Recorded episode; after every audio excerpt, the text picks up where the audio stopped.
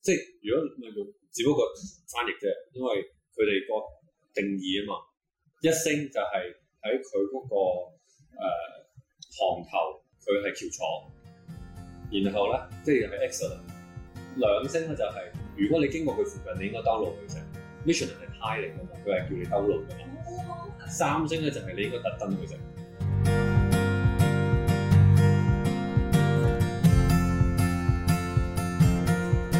歡迎嚟到犯罪啊啦！啦！ 我哋今日咧就六月廿八號，上兩個禮拜咧就喺呢一個 Markfield Mall 誒就整咗呢個咁嘅夜市， 唔好意思。 自己講緊啲乜嘢咧？咁我哋上兩個禮拜咧就喺呢一個 Markfield Mall 擺咗呢個夜市嘅攤檔啦，叫做鬼馬雞煲。咁我呃除咗啊走咗去呢個冰島旅行嘅 Symphony 之外，我哋亦都有呢個 Tino 係 partner 一齊做嘅。咁啊，介紹下 Tino 先，等我自己介紹啦。 Hello，大家好，我係誒喺一位老細嘅鋪頭度打工嘅一個玩嘢啊，小員工玩，嘢啊！係啊， 好似有幸啊，俾佢邀請我幫手參加呢、個誒、呃、攤檔，係啊，佢佢佢好似好怕醜，其實就內裏唔係咁怕醜嘅。咁就佢佢有檔嘢咧叫小排檔，小排檔咧就好似大排檔咁咧，不過咧就誒點啊少啲啊？點解叫小排檔？規模細啲咯，係啊，咁佢哋規模細嘅呢個小排檔都好咧，有啲好好食嘅雞煲，咁我就覺得咧，嗯呢一樣嘢咧應該要擺喺誒一個多啲人知道嘅地方，可以等多啲人咧有機會食呢個好食嘅嘢，咁所以咧就有夜市搞，有夜市搞啊，咁啊梗係即刻啊漏埋佢啦。咁你係咯，我哋今次買呢個 product，你可以形容下有啲乜嘢喺上面，除咗雞煲之外，點樣可以將呢個雞煲擺喺夜市咧？誒、呃因為本身大家嘅概念就係、雞煲就係好似打邊爐咁一個煲或者一個係啊沙沙包沙沙包煲咁大個嘅嘢，咁但係喺個夜市度冇理由拎咗個沙煲周圍走嘅，咁所以我哋就諗下點樣可以將佢誒、縮細，而又將佢可以誒、呈現到喺個手入邊而去食，咁要揾叮當先得啦。係啦，咁所以我哋因為冇叮當嘅關係，所以就揾咗 Baron，咁咧我有冇咁圓啊塊 即面？係噔噔噔噔嚇，所以咧跟住我哋咧就誒。攞啲咩出嚟好咧？你就最後你又攞咗個刀甩出嚟喎。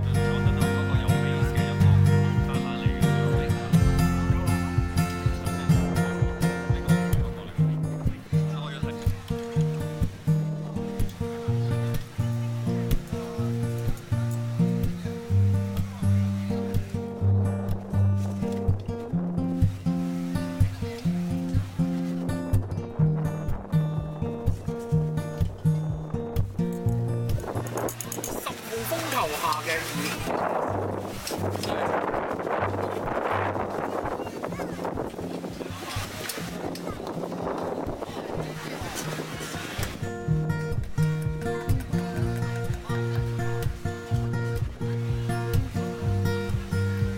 係我哋結果咧係其實純粹係因為唔係唔係真係咁咁巧妙嘅，但係咁啱有有個人就塞咗部東日機俾我，咁我就要借部東日機咧去做啲嘢，咁啊將呢一個東日同雞煲結合啦。 OK，咁其實誒、呃你我印象嗰日食嘅時候呢，我都有個有個感覺，你個 donut 就就算你自己就咁食都其實幾好食嘅，不過應該唔係甜㗎，OK 係嘛？冇錯，嗱 d o n a 其實我嗰日有個難處咧，就係咧同啲客人講嘅時候，佢哋係唔明吓 d o n a 啦，哦走啦，因為佢覺得係甜嘅。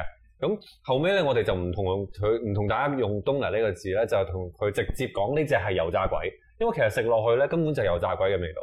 咁誒、呃又鹹係鹹嘅鹹香啦，炸嘅嗰個香味啦，咁所以誒、呃、裡面亦都有好多呢個空氣咁樣樣，咁其實咪就係油炸鬼咁樣咯。其實係咪同油炸鬼一樣㗎？我想問。誒、呃有唔同嘅地方，油炸鬼咧係一個高筋麵粉拉出嚟嘅，誒、呃然後裡面有明飯嘅。咁呢一個 donut 咧，我哋揭秘啦，不如，反正係咯，我都唔在乎， 有啲咩秘密？冇業界秘密啦佢嘛其實咧係一個 pata shoe，咁 pata shoe 即係呢一個忌廉泡芙嘅麵團嚟嘅，只不過我哋調味裡面誒、呃經過唔少次嘅實驗啦，咁就將佢變得係鹹啲，就冇咁甜嘅。哦，咁呢個就做咗個底啦。咁我哋其實事前準備唔係淨係試呢樣嘢㗎，都做好多其他嘢㗎喎。係啊，係啊，仲有整雞煲啦。咁啊，整雞煲其實咧好多時咧，可能誒、呃、對一個專家嚟講咧，佢做一樣嘢咧，佢已經係誒、呃一條龍，直情係覺得啊，我就係做雞煲啫。咁但係中間拆開有好多好多唔同嘅嘢，譬如你要誒、呃、準備啲雞先啦。咁今次啲雞我哋都經歷過有啲少少轉變啦。嗯，本身我哋仲喺度討論緊應唔應該有骨冇骨，有骨定冇骨。係啦，我我就覺得有骨好食嘅。但係誒、呃但係諗落喺喺夜市又要掠骨，又兜仔又好麻煩，咁所以咧我哋就決定最後用咗冇骨，然後咧好好笑，仲要有人咧覺得佢自己咁啱彩，好彩啊，因為我好彩啊，三嚿都冇骨㗎咁。咁你唔會同佢講我後面嗰啲全部都冇骨啦。但係其實我哋全部都係冇骨，我哋我哋冇晒骨嘅，全部雞肉，咁就食落去就易啲處理啦。 Fifty nine, thank you。啦，啊結果其實咧，我哋要揾有皮，因為有皮先至會香㗎嘛。係但係要冇骨咧，呢樣嘢都唔係每一間超市場都有賣嘅喎。係，我哋諗住去誒 Costco 買，結果都係 Costco 冇都㗎。買唔到，係啊。 Costco 嘅話就要人手起咯啲骨，咁啊誒，我去過兩間超市係有嘅，嗯一間係響誒誒呢一個我哋啲 Leslie- 秘密你做咩開始講出嚟啊？哦哦哦哦哦哦，我 cut 咗佢，我 cut 咗佢。唔係 OK 啊，咁係咯，即係其實都有啲地方有啦。咁誒、我哋結果誒、選擇咗呢個冇皮、有皮冇骨嘅雞之外咧，咁你雞唔係淨係就咁就變成煲噶嘛，其實仲有好多嘢噶嘛。你可以透露下你個雞煲點整嘅咧？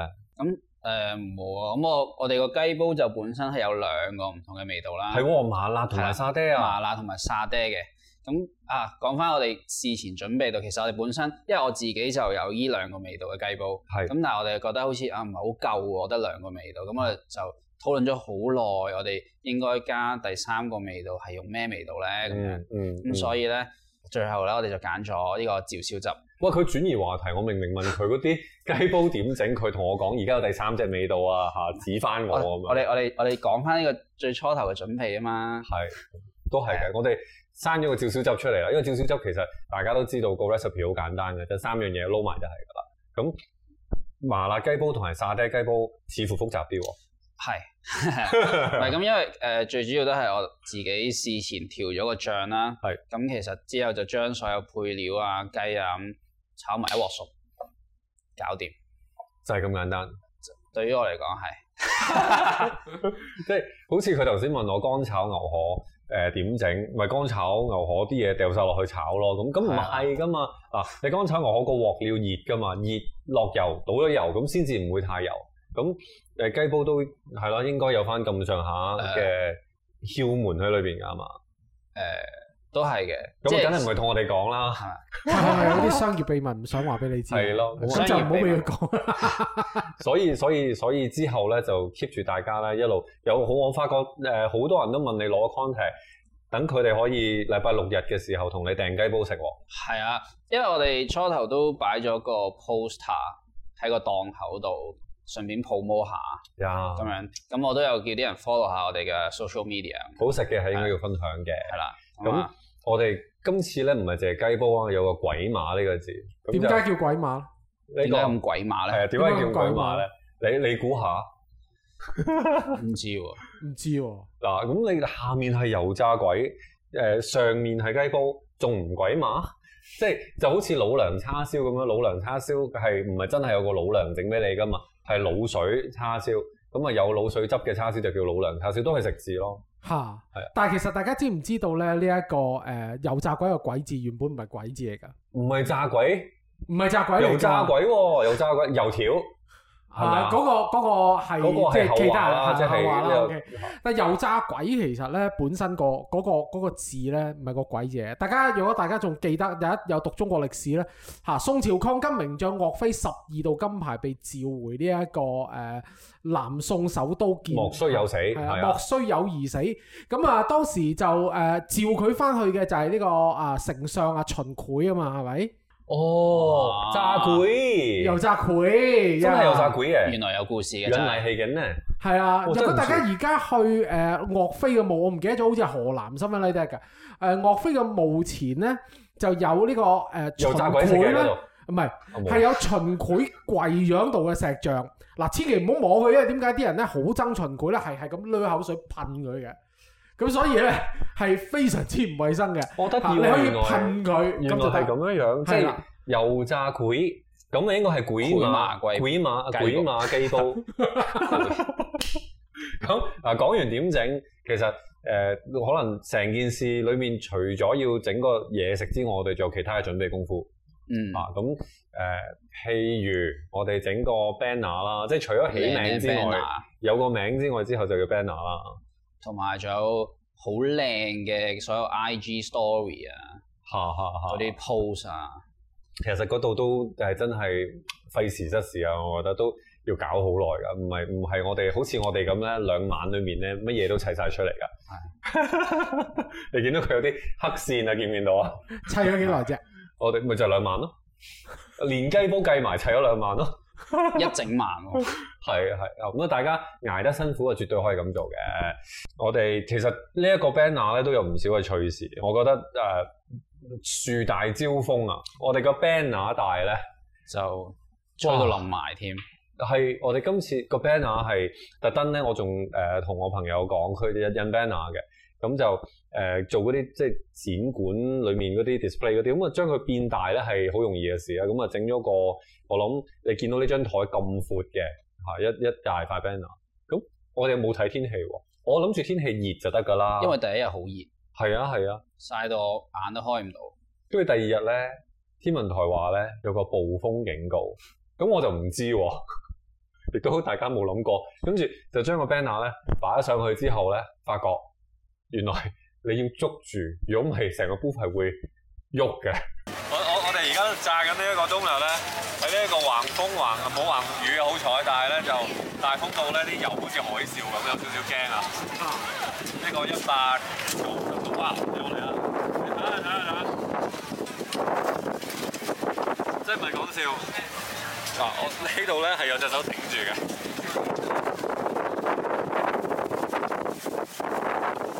係真係要扎馬嚟㗎。其實驚啲油誒飛散嗰啲咯。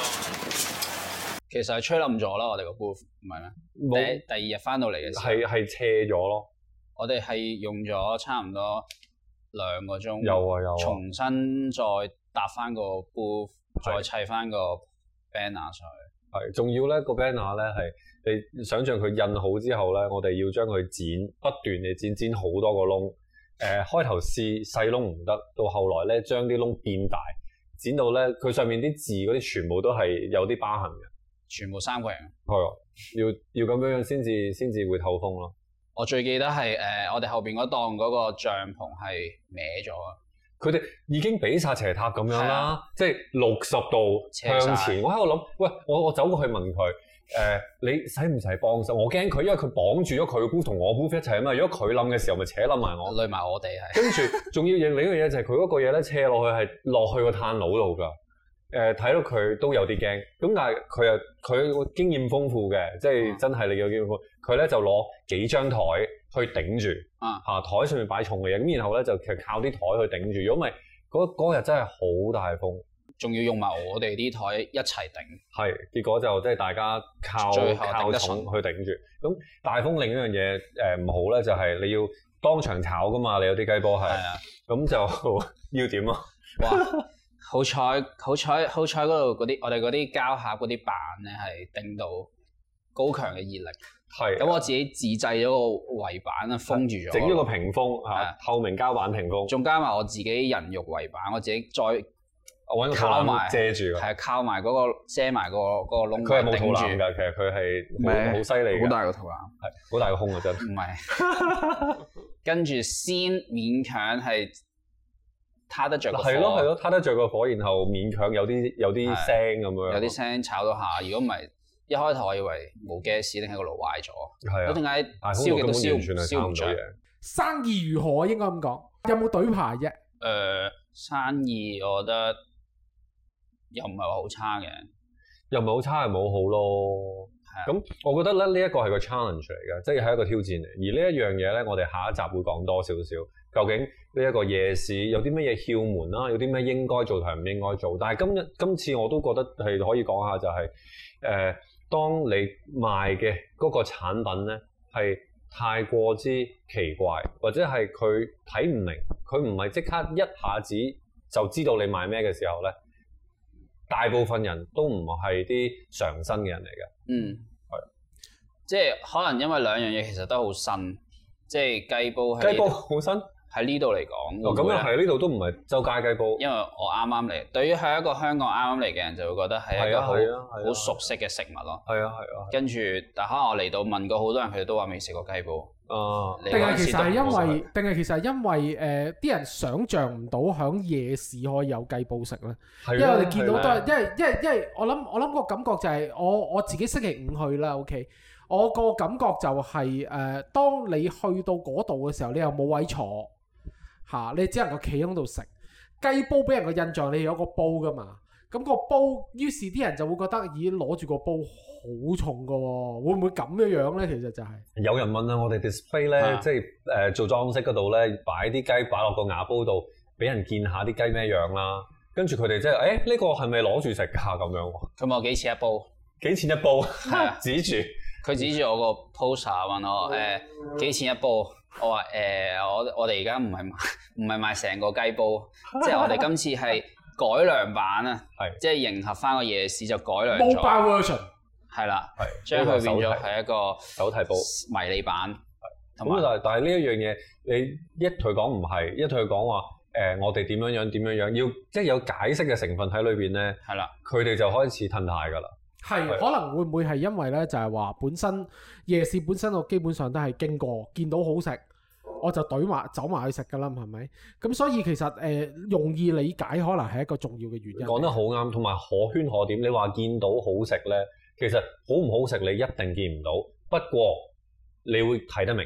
係冇錯，係啊，真係真係要好簡單，真係要係好直接嘅嘢咯。或者靚咯，啊，即都係好係啊，靚嘅，佢哋會覺得好吸，Instagrammable 即係而家係咯，好可惜啊呢樣嘢。嚇、即係即係即係大家唔多點，唔唔唔係好想思考，即係或者我見到你附近有一間鋪頭，哦有鰻魚，啊咁我有興趣啦。係啊係啊，雖然我到最後冇食到 actually 嚇，因為懟即係場嗰個食材對你嚟講吸引。嚇，對我嚟講吸引咯。一一睇個食材，我覺得正喎咁嘅樣嚇。咁但係又唔能夠太過誒、呃 common，因為當你成個誒、呃夜市有一半其實全部都做串燒嘅話咧，串燒係另一樣我唔係好想食嘅嘢。啊，你唔想食咋？你知唔知佢哋排隊排得幾長？係冇錯，但冇係錯，但係你變成咁多串燒，我點揀先？嚇、我我只能夠食到，我只能夠食到誒、呃一兩間鋪頭嘅啫嘛，係你知道。係係咁所以你咁多串燒，我反而就唔想揀啦。咁講開又講，你有其他嘅檔口有冇試過啊？我哋自己走出去行嘅時候，有啊！我試過我哋斜對面嗰間嗰間嗰間武漢麵，哦我我自己中意食嗰啲撈麵啊，即係麻辣醬、麻辣哦麻油、醬面，麻啊醬撈麵嗰啲嘢嘅，所以我覺得嗰個幾好味。都係啲重味嘅嘢喎。係啊，咁啊，即係同你個麻辣雞煲有啲似喎。係啊，你嗰個好食啲，不過誒、我覺得可能係嘅。誒嗰間之外咧，我食咗另一間咧，就係喺最尾咧，我哋誒禮拜日誒收檔，咁仲有料剩喎嘅時候咧，誒就大家攞唔同嘅雞煲咧，就發散人去同人換嘢食翻嚟啦啊。咁我換咗啲，其中一檔係生煎包加呢個韭菜盒子，哦我覺得嗰嗰個好個食正啊嗰個嗰個真好係食好正。嗰、個好食，趁熱食嘅時候，你係。我係我係翻咗嚟呢度我都先係食翻咗嚟凍咗先食。佢個包咧，誒、即係首先個包嗰個結構啦，佢生煎下面應該薄同嗯埋脆噶嘛，佢真係又薄又脆。然後個包唔會話太厚，唔會太濕，跟住同埋嗰個香味完全係啱晒，個肉亦都係好食。咁係咯，即係呢一個唔係咁容易。我出去叫自己做生煎包嗰啲鋪頭都唔好食嘅，嗯，個韭菜餅，我就係嗰度食，正真係正好正。嘢飲咧，有冇邊一間特別？嘢飲啊，冇。呢度其實係好多時，你會見到喺誒、呃我而家講多倫多啦，咁、個夜市咧，唔同嘅夜市都會有嗰幾間賣嘢飲。誒好、多時就係有半袋嘅冰喺裏邊啦，跟住然後咧就有啲有顏色嘅嘢，咁就好多人排隊嘅，亦都係。咁呢樣嘢係我見到佢係好吸引咯，係啊，嗯即即係一係個袋樣係好靚㗎。好似去咗泰國咁啊！我有見到嗰係咪啊個袋仔茶，即係一袋袋嗰咧，佢佢啲顏色係好吸引啦，即係係好吸引嘅。但係我哋都試過，哦，咁味道就即係有個人係啦，見仁見智啊啦。我自己反而覺得呢，就有間泰國嘢幾好食。嗱，雖然我頭先講我太多串燒揀唔到，咁揀唔落手冇啊冇冇嗌，但係就我嗰記得間啊我就，佢啲肉係靚肉嚟㗎，佢哦唔係啊係嗰啲紙皮嚟㗎，即係你唔知究竟串燒平時一係粒賣咩粒肉嗰㗎嘛啲，？一粒粒嗰啲啊嘛係，大大粒嗰佢啲唔係豬肉嚟噶嘛，係啊，係但係佢真係靚肉嚟佢唔㗎，係一粒粒。即係起碼認得，係見啊到。嗯唔係啲奇怪唔知邊度嚟嘅紙皮撈肉，跟住再仲要唔知係咪豬肉添啊？唔誒哦肯定唔係誒，我想話俾大家知咧，我最近咧個聽到一個古仔，可能大家聽完之後就唔想食飯嘅一個古仔。喂好啊，咁就話説咧，如果你去中國大陸食呢一個串燒咧，你要留意間鋪附近有冇老鼠，冇就唔好食啦。知唔知 點解咧？唔知啊，係因為冇有乜衞生機咯，唔咪係乾啊。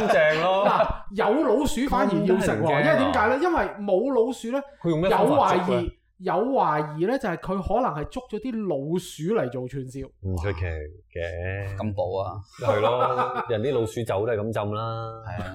不過我唔受補，唔啱我。去 Disneyland 都係咁啦，係咪？好啦，咁我哋今日就講到咁多啦。誒、嗱，仲有好多其實夜市嘅來龍去脈咧，我哋下一集咧就同大家分享下，誒、講下過去咁多年咧，我搞過唔同嘅夜市啦，同埋我哋會請到位神秘嘉賓過嚟，同你哋誒、講下呢一個夜市嘅竅門啊。咁就下星期再見噶咯喎，多謝天奴你。 Thank you。我哋大家如果係誒中意食天奴嘅雞煲，或者覺得好奇，你可以去呢一個 Instagram 小排檔、小派檔，就會揾到佢噶啦。咁就誒、呃 like 我哋嘅 channel、subscribe 同埋下面 comment 講下有邊度雞煲好食。